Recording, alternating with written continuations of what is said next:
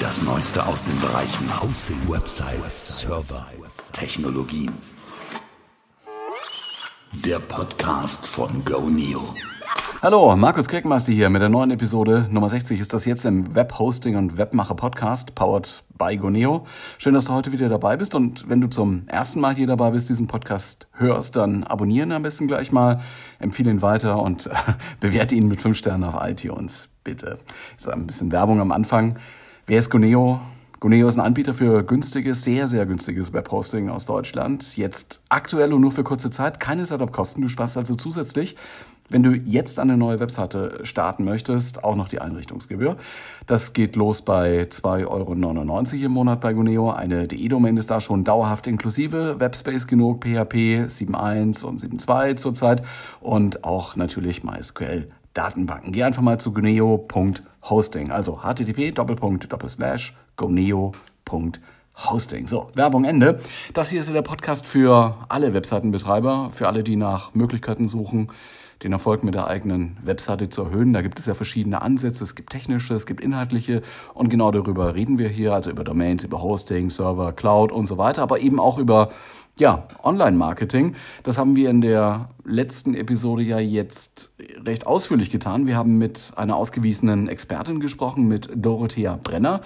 Sie hat sich auf Website-Konzeption und Relaunch spezialisiert zurzeit. So heißt auch ihr Buch über das wir in der Episode 59 geredet haben. Und dieses Buch, jetzt was für dich, du kannst es gewinnen, wenn du ein Exemplar haben möchtest. Wir losen dann aus. Dann geh doch mal zum Goneo-Blog oder direkt zu der Seite, wo das Gewinnspiel erklärt wird. Ich nenne hier kurz die äh, Kurz-URL, aber hm, kannst natürlich auch in die Show Notes hier schauen, da steht das dann auch. bit.ly und dann slash Website-Konzeptbuch in einem Wort, also bit.ly slash Website-Konzeptbuch bit.ly slash Website-Konzeptbuch in einem Wort. Aber wie gesagt, steht auch in den Shownotes. So, also ein bisschen Housekeeping und noch ein Rückblick auf die vergangene Episode. Es wird jetzt Jahresende, wir gehen auf Weihnachten zu und äh, die Dichte der Jahresrückblicke äh, wird jetzt größer. Ja? Ich, ich verspreche aber an dieser Stelle, nein, hier in diesem Podcast machen wir keinen ausgedehnten Rückblick. Weder in dieser Episode noch in, in einer der nächsten Episoden. Ich habe das jetzt überhaupt nicht geplant. Also grundsätzlich wollen wir ja mit diesem Podcast hier nach vorne gucken. Wir schauen uns an, was entwickelt sich, äh, wie kann ich das, was sich so tut, als Webseitenbetreiber nutzen, wo habe ich Chancen im Markt, was kann ich mit einem Server im Netz sonst noch so anfangen, was mir vielleicht bei der Bewältigung meiner Aufgaben und äh, meiner Tätigkeiten helfen kann, wie komme ich meinen Zielen näher. Solche Sachen greifen wir auf.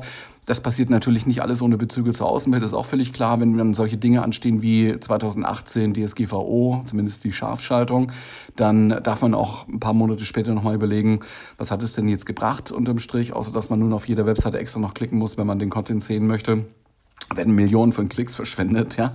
Ist halt so. Und nächstes Jahr werden wir mit dem Thema E-Privacy, denke ich mal, stärker zu tun haben, aber warten wir da mal ab, machen wir die Pferde nicht scheu.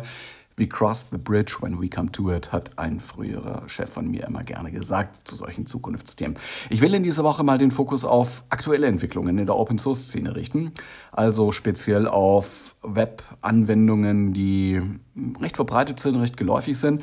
Und das sind ja nun in den letzten Wochen, Tagen eine ganze Reihe von neuen Releases erschienen für diverse Open Source Web-Anwendungen. Da ist natürlich auch WordPress zu nennen und überhaupt auch an erster Stelle zu nennen. Da tat sich ja sehr viel.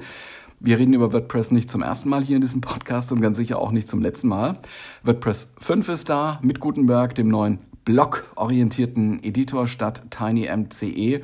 Und ich betone dieses Block jetzt so, um es von Blog abzugrenzen. WordPress ist ein Blog-System, zumindest mal gewesen. Jetzt ist es eigentlich ein richtiges CMS und die haben jetzt einen neuen Editor da drin. Früher TinyMCE, jetzt ist das Gutenberg neu entwickelt eben auch für WordPress, während TinyMCE ja in vielen anderen Projekten auch verwendet wird. Diese Umstellung war, ja von einem der Mitbegründer von WordPress gewollt gewesen und auch forciert worden von Matt Mullenweg. Der hat sich dafür sehr, sehr stark gemacht, diese Änderung auch herbeizuführen. A, dass es einen neuen Editor überhaupt gibt, der neu entwickelt wurde und B, dass dieser neue Editor mit dem Grundsystem kommt. Also nicht jetzt nachinstalliert werden muss, sondern das ist bei einer Neuinstallation von WordPress jetzt nun auch dabei. Ist also Teil des WordPress Cores, wie man da in der WordPress-Welt sagt. Das war nicht ganz ohne Diskussion im Vorfeld möglich. Es gab da auch heftigere Diskussionen online und auch viele Fragen bei so verschiedenen WordPress-Events auf ja, internationaler Ebene. Nun ist ein sanfter, aber doch deutlicher Druck in der WordPress-Community entstanden, doch mal was Neues zu wagen, sich an was Neues gewöhnen zu müssen. WordPress ist zwar sehr verbreitet, man kann aber, also man kann davon ausgehen, dass so 30 Prozent aller Websites da draußen mit WordPress laufen und vielleicht sehen wir irgendwann mal auch einen Anteil von 50 Prozent. Als besonders innovativ gilt WordPress aber jetzt nicht unbedingt. Der neue Editor soll so nach 20 Jahren jetzt neue Impulse in das Gesamtsystem bringen.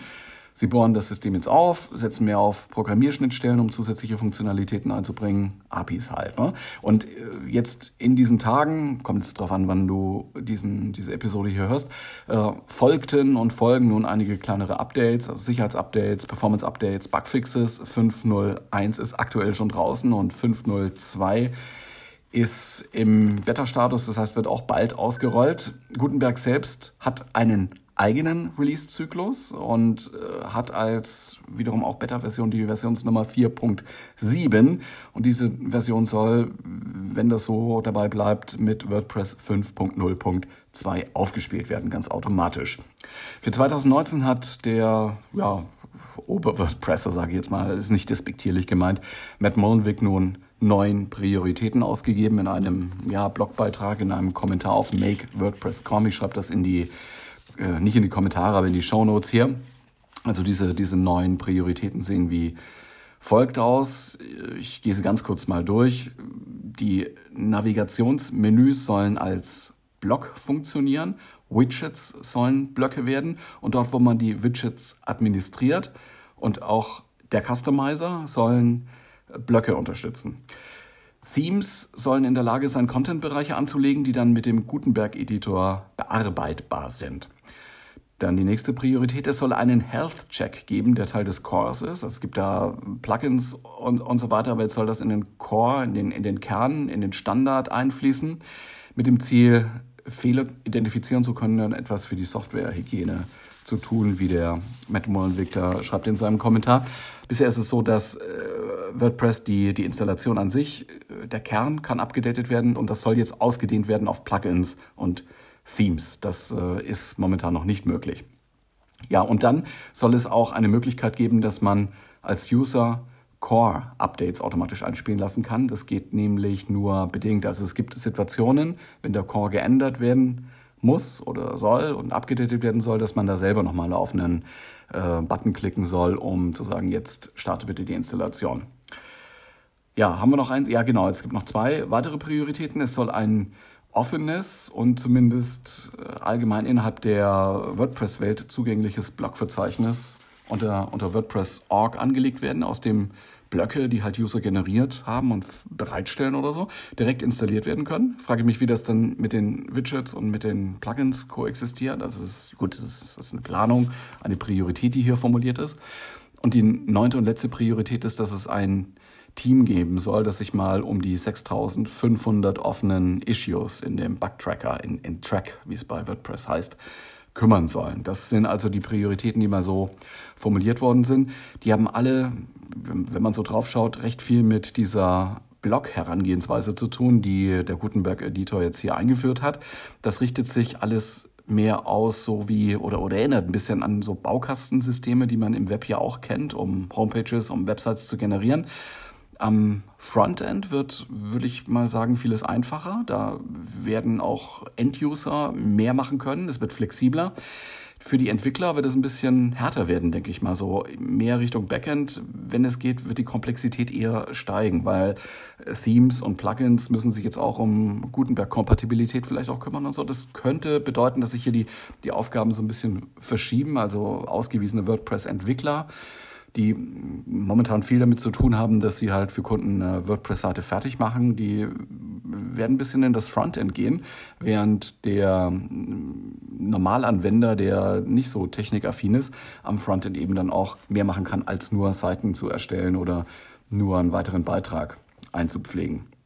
Ja, als die Ankündigung dieser Prioris rauskam, war eine der Kommentierungen, wie sieht's denn aus in Sachen Datenschutz? Das scheint ja nun jetzt keine gesonderte Priorität zu sein. Ein anderes System, ein ganz anderes äh, CMS, Joomla nämlich, hat sich das Thema Datenschutz ja vor einiger Zeit auf die Fahnen geschrieben, auch etwas größer. In Joomla 3.9 gibt es ja auch schon einige Datenschutzfeatures.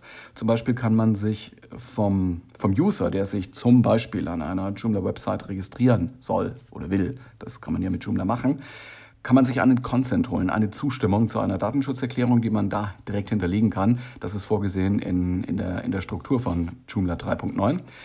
Im vergangenen November, also jetzt gerade im November 2018, fand in Nürnberg der Joomla Day statt. Die machen das jedes Jahr. Das ist eine Konferenz für Joomla-Nutzer, Joomla-Entwickler.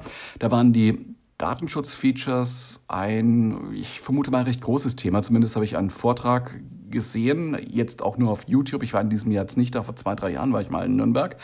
Ähm, es gibt aber Mitschnitte diesmal und ich verlinke das in den Show Notes. Eins dieser Videos illustriert die Möglichkeiten sehr gut, wie das mit äh, Joomla und Datenschutz da aussieht, was man da einstellen kann als Entwickler oder als Webseitenbetreiber, sollte man sich mal ansehen, wenn man in der Joomla-Welt unterwegs ist.